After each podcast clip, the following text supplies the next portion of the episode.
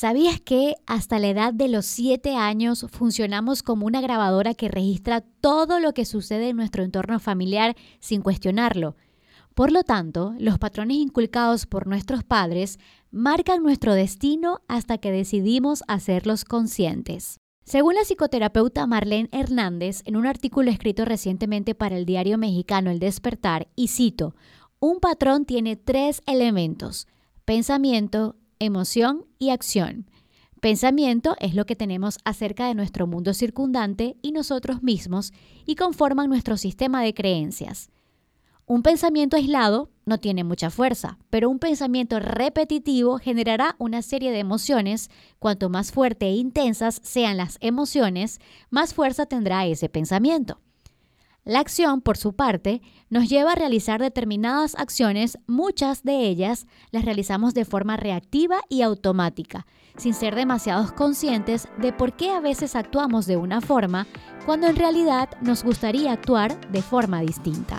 Mi nombre es Carla Rodríguez. Soy comunicadora social de profesión, creadora de contenido, mujer, esposa y madre. Y esta es mi nueva vía de escape, donde mi meta es ayudarte a través de mis propias experiencias y orientarte sobre qué hacer si yo fuera tú. Un podcast para corazones sensibles y mentes abiertas. Síguenos en Instagram para más contenido como arroba si yo fuera tu podcast. Recientemente conversaba con mis hermanas sobre la posibilidad de realizarnos una constelación en conjunto, ya que a las tres, por separado, en diferentes situaciones, nos aconsejaron trabajar o mirar la parte de nuestro padre o nuestra madre, y que posiblemente debíamos trabajar nuestras creencias heredadas sobre el dinero, porque nos encontramos en un círculo donde el dinero fluye por un tiempo, pero luego nos estancamos y la persona con la que trabajaremos esto está aquí conmigo, Marta Rivero, consteladora familiar, speaker y un ser de luz para todo el que la conoce. Muchísimas gracias Marta por estar aquí. Ahora te pregunto, ¿seguir patrones es inevitable? ¿Y cómo puedo identificar si estoy siguiendo patrones familiares cuando la mayoría de ellos están arraigados en nuestro subconsciente. Bueno, muchísimas gracias. Bienvenida, estoy muy, muy feliz de tenerte aquí, de yo, verdad. Yo también, yo también estoy muy feliz. De verdad que me encanta el tema y, y sobre todo lo que tiene que ver con esa herencia emocional que se transmite de generación en generación. Y sí, así como heredamos los ojitos de papá, el cabello de mamá, también hay una herencia emocional que se transmite porque el sistema familiar requiere un cambio. Entonces, lo difícil se va a repetir porque no hay nadie que lo haya mirado diferente. Entonces, ¿qué requiere de nosotros el sistema familiar? Que alguien con mucha valentía diga hasta aquí. Y hasta aquí no porque eh, sea malo, sea bueno, no, no, no se trata de em, juzgar el sistema, pero es que cada cada, cada acción fue, tiene una causa. Entonces yo pongo el ejemplo, por ejemplo, de una niña que, que tenía, veía a su mamá hornear el pavo y la mamá horneaba una mitad, después horneaba la otra y le decía, mamá, ¿por qué hornean? Por partes. Bueno, porque así me lo enseñó mi mamá. Ella tiene la oportunidad de tener la abuelita viva y le pregunta lo mismo. Y la abuela dice, así aprendí yo y nosotros hacemos el pavo para vender y es el mejor pavo de la ciudad. Ella tiene la oportunidad también de tener su bisabuela viva y le pregunta, ¿por qué hacen el pavo así? Y ella le dice, es que mi horno era muy chiquito. Imagínate tú. Y me tocaba hornear una. Por partes. Y después otra. Entonces, ¿cuántas cosas llevamos como verdad cuando el origen no es realmente el mismo que te está afectando a ti.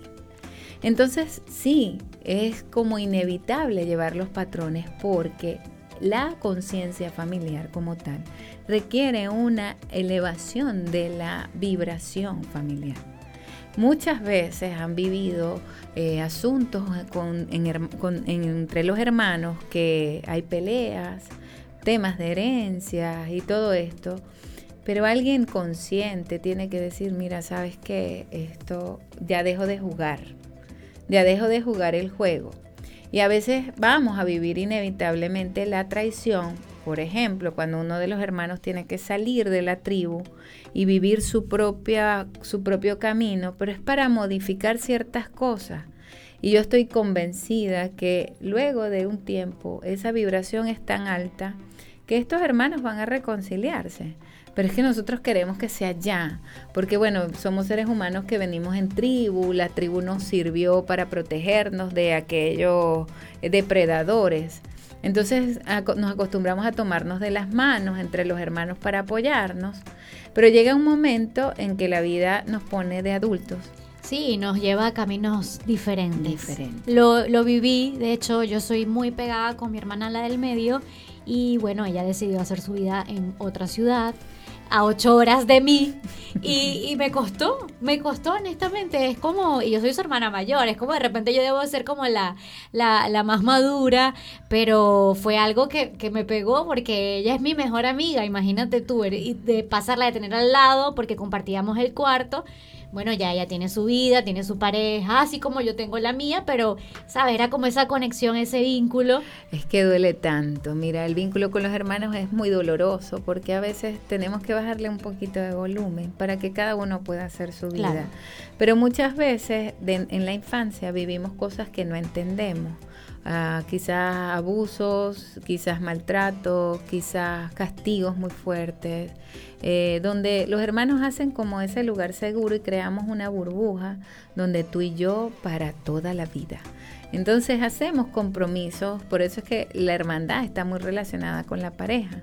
Y es de alguna manera poder decir con quién eres tu compañera, con quién aprendiste. Y mucha, con el hermano aprendemos a bailar, con el hermano aprendemos a prestarnos las cosas, a taparnos cosas. Entonces, es ver que nosotros como seres humanos nos toca trascender esa niñez hasta la adultez. Pero el puente entre el niño y el adulto es el adolescente. Correcto. Entonces, mira, todo tiene que estar tan, tan bien vivido, que, porque cada etapa importa. Entonces, saber que el adulto que soy añora el niño. Y muchas veces decimos, bueno, es que los hermanitos se tienen que cuidar los unos a los otros. Eso era en la infancia. Pero en la adultez nos toca vivir cada uno su propio destino. Y así como nosotros lo vivimos, lo vivieron nuestros padres. Así como nosotros lo vivimos, los padres lo vivieron, también le toca, le tocó a los abuelos. Entonces, si tú tienes un tema en particular, y en este caso abrimos la, la, puerta a lo que tiene que ver con el dinero, ¿cómo es visto? Porque a, través de la constelación hablamos el dinero, la madre y la vida son energías iguales. Ok. Iguales. Como tú tratas a tu mamá, si te va a tratar el dinero y la vida. Sin embargo, mamá nos entrega, como decir, eh, los clientes, ¿no? Si tú trabajas, o sea, ese chiquín, chiquín, chiquín, que todo el tiempo te caiga dinero en la cuenta, eso lo entrega mamá. Pero si yo no sé en qué invertir, si el dinero se va rápido. Así como llega, así sale. Ahí tenemos que trabajar con papá. ¿Por qué? Porque papá nos entrega es la estructura. Papá es los límites, papá es la autoridad, papá es eh, la adultez, papá es el cuerpo, papá es la puesta en escena. Entonces sí, como la protección. Exacto, pero es también la proyección, más que protección. Nos protege de niños, pero nos proyecta al mundo. Entonces, como tú te proyectes y lo que tú tengas, eso tiene que ver con tu papá. Y de alguna manera lo que hacemos con el dinero es que cómo, cómo es mi trato con mamá para que el dinero siempre se sienta acariciado por mí.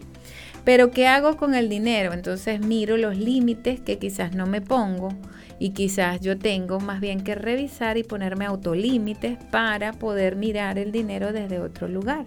Y ahí vamos, cuáles son las creencias de mi padre con respecto al dinero quizás también las creencias de mamá, pero bueno, es como llevarlo entre los dos, ¿no? Porque a veces eh, yo tengo historias de, de, personas que a veces no tenían ni siquiera para almorzar.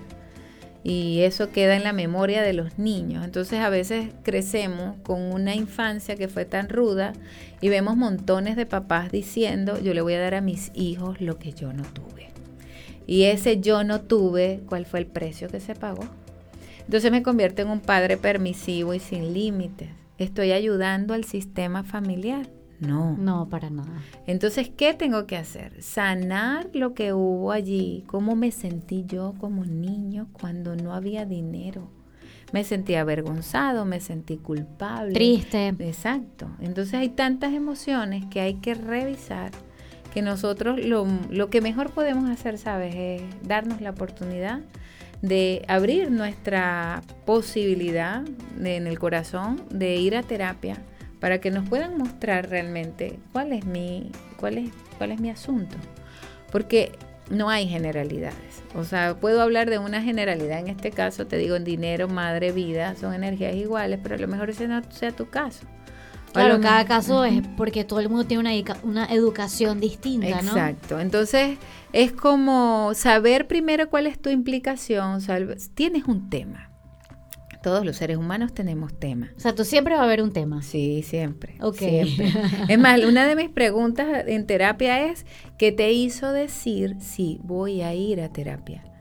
Bueno, es que tengo un tema repetitivo con, o es que yo no soporto a mi marido, o yo no soporto a mi mamá, o es que de verdad a veces creo que odio a mis hijos. Wow. Porque es que pasan muchas cosas. Y en la maternidad, bueno, imagínate, que, eso es un viaje oscuro y, luminoso. Yo quise también hablar de este tema porque siento que eh, como madre es una responsabilidad de mi parte trabajar esas cosas porque obviamente yo no, o sea, por lo menos estoy consciente de que no quiero que mi hijo traiga o, eh, lleve con él más adelante ese peso que no le corresponde. Imagínate tú, no sé, eh, pagar por mis, mis patrones o mis creencias, no quisiera transmitírselas a él, pero como te digo, como esto está, está tan arraigado, y será la pregunta, al subconsciente, eh, ¿cómo, ¿cómo, darnos cuenta que, que, tenemos que trabajar? En terapia. La única forma es el acompañamiento terapéutico, porque tu ego siempre va a salvarte. Tu ego tiene un mecanismo de protección para decir, mira, esta es nuestra zona confortable. No es cómoda, pero a ti no te importa porque es que no has vivido otra cosa. Como digo yo, el sapo no sabe que hay un océano si solo brinca en un charco. Entonces tú solamente eso es lo que conoces. Claro. Y el ego, cuando tú vas a hacer algo para cambiar la forma de pensamiento, entonces te va a proteger diciendo no vayas. O de repente tengo como cinco meses tratando de ir a terapia y no puedo porque se me dañó el carro, porque no sé sí, qué. Sí, siempre pasa algo. La luna, el sol, las estrellas. Van a pasarte un montón de cosas, pero es tu mecanismo de defensa. Y a veces dice la gente que va a terapia, dice, yo creo que es que no me conviene. Bueno, está bien, no estás lista. Pero, y lo voy a enfocar eh, este ejemplo en, en el círculo de maltrata, del maltratador y la víctima. Eh, la víctima conoce el maltrato porque esa es su zona confortable. Nadie está diciendo que sea cómoda, pero es confortable porque regularmente estas víctimas de maltrato, su familia vienen de un patrón afectivo donde también ha existido abuso y ha habido maltrato. Entonces, esto es lo que yo conozco. Imagínate esa carga. Entonces, ¿qué, con, ¿dónde está mi relación? Yo relaciono el amor con maltrato. Si no me maltratan, mm, no me voy a sentir amada. Eso es algo que queda en el inconsciente porque así lo entiende el inconsciente. Y no nos damos cuenta que tengo una madre narcisista que solamente también se hizo víctima para que yo la cuidara. Entonces, ah, entramos en ese conflicto y yo voy a buscarme un hombre maltratador y de alguna forma la gente va a decir, aquellas personas que son así muy, muy feministas, van a decir, no, no me voy a buscar eso. Pero sí, nos buscamos la pareja que... Lo terminas atrayendo sin querer, ¿no? Por todo eso que, que vienes cargando contigo. Porque es lo que conozco. Entonces yo voy a elegir como pareja al, hombre perfecto, a la mujer perfecta que venga a destapar las heridas que yo no sané. Y no son mis heridas, resulta que son de mi de mi familia. De mi mamá, de mi papá, de mi abuela, mi abuelo, imagínate. Ahorita, ahorita venía con una clienta que yo me reía, yo decía, wow, la familia es tan bella, ¿no? Cuando muestra esas cosas. Ella tuvo una hija que escondió, la tuvo con el amor de su vida y ella hizo todo el embarazo escondida. Vivía lejos de casa, ella estuvo nueve meses sin ir a su casa y ella, ella parió, tuvo esa hija y le dijo al papá al otro día que había y a, los, y a la mamá que habían tenido una que había tenido que tienen una, nieta. Sí. Y entonces ella claro revisando en, en terapia vemos que la mamá tiene un hijo que no es del papá. Pero es un secreto, pero ella sí sabía ese secreto. La abuela estuvo enredada con un señor y tuvo un hijo de un señor, pero tuvo tres hijos del hermano de ese señor y después tuvo un cuarto del primero. Wow. Entonces, son situaciones sí, entonces, complicadísimas. Yo digo, tú ves el amor con secreto. Si no hay, no hay secreto, no hay amor. Entonces, primero tenemos que determinar cuál es el cuál es el estilo efectivo de mi familia. Porque queramos o no, eso va a aparecer en nuestra vida, no como una maldición. Va a aparecer con la oportunidad de que te lo están entregando en las manos para que por favor lo resuelvas. Y eso es lo que nosotros tenemos que mirar. Nosotros, si tú estás pasando por un momento oscuro, si estás pasando por una debilidad, por un, bueno, un asunto que, que no sabes cómo resolver, recuerda siempre que tienes en tus manos un regalo. Que eso es, la herida es realmente un diamante sin pulir. Te corresponde a ti pulirlo porque después que tú lo pulas vas a brillar y vas a agradecer. Yo, mi, mi bandera y lo que me llevó a hacer terapia eh, es por el abandono que sufrí, que llevé de mis padres, ¿no? Ese fue mi, origen, fue mi elección. Y, bueno, yo tengo un, taller que se llama Del abandono a la libertad, que se lo doy a niños abandonados. Eh, y es, casual, es por eso, pues yo les digo, ustedes tienen un regalo. Claro, nadie quiere ser abandonado, pero ¿cuál es el aliciente que tenemos los niños abandonados? Que somos libres. Lo que pasa es que no nos hemos dado cuenta porque la sociedad vende eh, la víctima. La víctima está a la orden del día. Lo que tenemos es que tener la fortaleza de buscar soluciones que nos alejen de ese patrón de víctima. Y no es que ya, no seré más nunca una víctima. No, porque lo vamos a buscar. Pero es que el que se siente víctima es porque no ha sanado su niño herido. No, y el que se siente víctima va a ser víctima por el resto de su vida si no lo trabaja como lo estás diciendo, ¿no? Como todo en la vida, la mejor gasolina para conseguir algo que deseas es mantenerte motivado. Igual pasa para poder liberar un patrón. Hay que tener motivación para el cambio. Además de buscar un método que te permita liberarte de ese patrón obsoleto. Marta, aquí es donde la cosa se puede poner un poco más difícil, ¿verdad? ¿Qué método o proceso nos recomienda seguir o implementar en nuestras vidas para romper con esos patrones familiares negativos? Porque bueno, me comentaste que no todos los patrones tienen que ser necesariamente eh, negativos, también hay patrones positivos, pero ¿cómo hacemos para romper con esos que, que nos causan daño? Bueno, la verdad es que eh, yo mi terapia estrella es constelaciones familiares. Y yo voy a defender la terapia porque es que es una forma tan maravillosa de poder entender que también lo que nos han transmitido no ha sido por maldad, ha sido por amor. Entonces muchas veces en ese amor ciego nosotros llevamos cargas que no nos corresponden y amamos. Mira, por amor ciego un niño se puede convertir en asesino por cuidar a su padre por amor ciego y así lo hacemos de grandes, ¿no? Entonces, ¿qué tanto amas? Y ese amor tiene que ser un amor claro. El niño siente un amor ciego por sus padres. No le importa si es ladrón, si es asesino, no le importa. Es ciegamente ese es su papá o es su mamá. El adulto va entendiendo que no hay como ciertas cosas de incongruencia y mira que puede tener un amor claro sabiendo que sabes que no hay que hacer caso. Porque esto es un, patrón afectivo que es tóxico. Y yo lo puedo entender y de alguna manera atreverme a empezar a poner límites. Entonces yo digo, ¿cómo, ¿cómo, lo hacemos? Porque como te decía, lo bueno generalmente eso no tiene, lo bueno lo recibimos y quizás no lo agradecemos y suponemos que esto es cualquier cosa. Exacto. Y así, bueno, así te, me casé, tengo un marido y ya, y tengo hijos. concha, le digo yo. ¿Y qué hay con las mujeres que no pueden salir embarazadas? Entonces tú no estás apreciando o las mujeres que le ha costado conseguir una pareja, por ejemplo. Entonces a veces creemos que todo lo tenemos por porque sí, porque ay bueno así es, a mí me tocó, yo soy bendecida con esto, ¿no?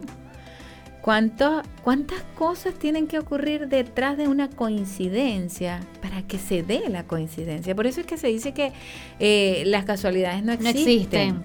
Porque es que uno mueve el otro y como digo yo, Dios actúa con hilos invisibles para hacer que todo empiece a ocurrir de la forma que tiene que ocurrir.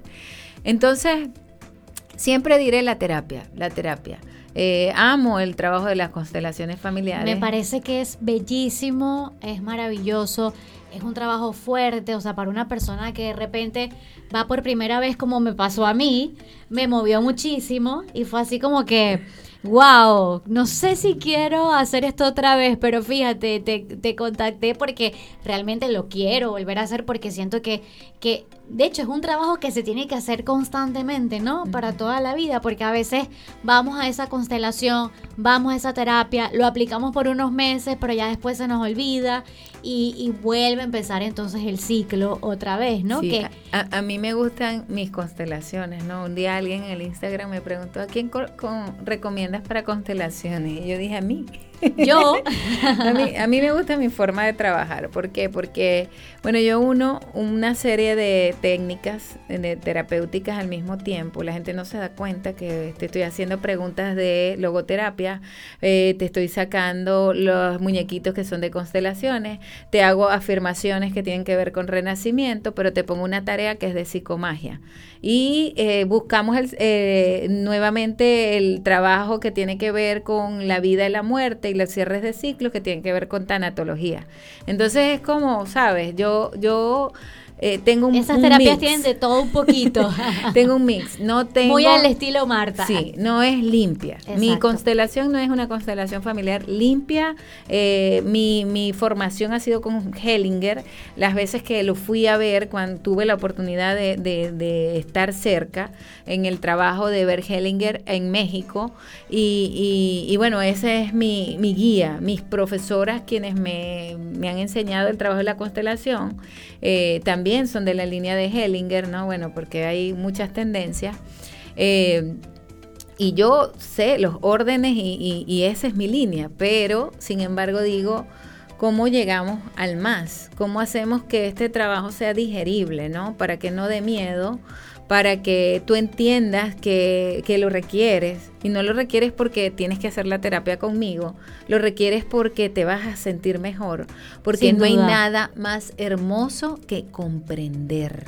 Cuando tú comprendes, sueltas el patrón para cuando comprendes tu historia, ¿no? Porque venimos de unos padres que tenían una vida antes de nosotros y ellos vienen de unos padres que también tenían una vida antes de nosotros. Bueno, yo con la constelación descubrí muchísimas cosas de mi abuela, por ejemplo, que yo, en serio, no puede ser, o sea, cosas así que, que, y yo digo, ah, bueno, ya entiendo esto por esto, ¿sí me entiendes? Uno ah, va como atando cabos. Sí, hay cosas que no tienen que corroborarse porque simplemente el atar cabos te hace un decir, ah, ya, entonces viene tu, como, tus momentos de, ajá.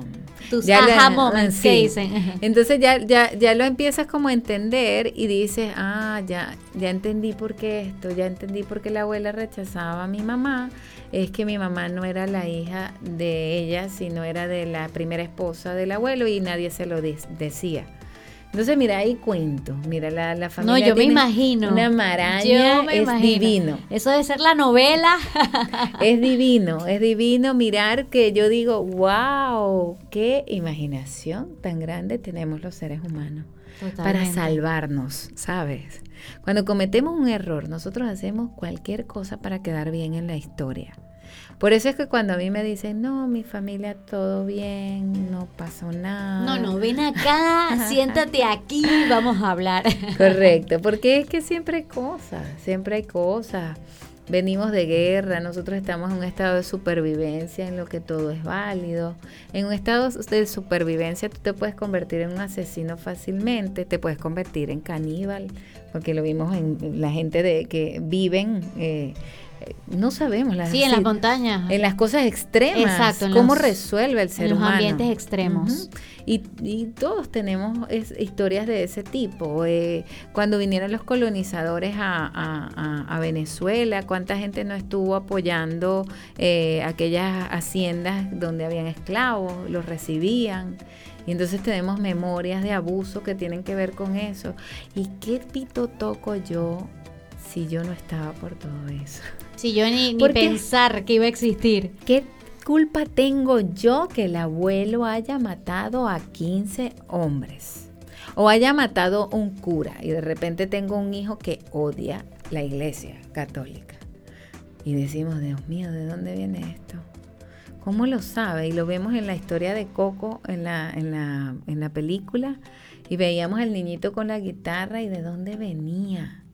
Porque estaba vetado en su casa a tocar música. y él lo descubrió en la otra vida, ¿no? Y lo tuvo en, como una habilidad innata.